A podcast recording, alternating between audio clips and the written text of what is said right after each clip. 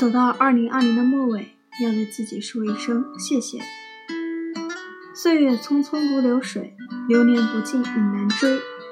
转眼间，二零二零就已经剩下了最后三十天。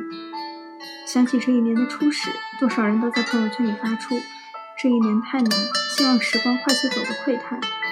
言犹在耳，但不知不觉，二零二零就已经真的走到了末尾。有人说，时代的一粒尘落在个人的头上，就是一座山。这一年，我们每个人的头上都被压上了一座大山。多少人的生活因为一场疫情而变得异常艰难，但最后大家终究都挺过来了，包括那个最最努力、最最可爱的自己。直到二零二零的末尾，我们要对自己说一声谢谢。谢谢那个坚强的自己，辛苦的自己，疲惫的自己，幸福的自己。度过了最艰难的日子，如今依然在生活的风雨里搏杀的我们，心中一定有了一份相比任何时候都牢不可破的笃定。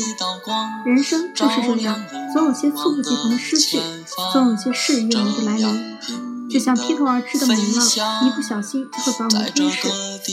走过了荆棘，才能体味柳暗花明的欣喜；看过了泥泞，才会懂得康庄大道的不易。亲爱的自己，愿你往事不回头，余生不将就。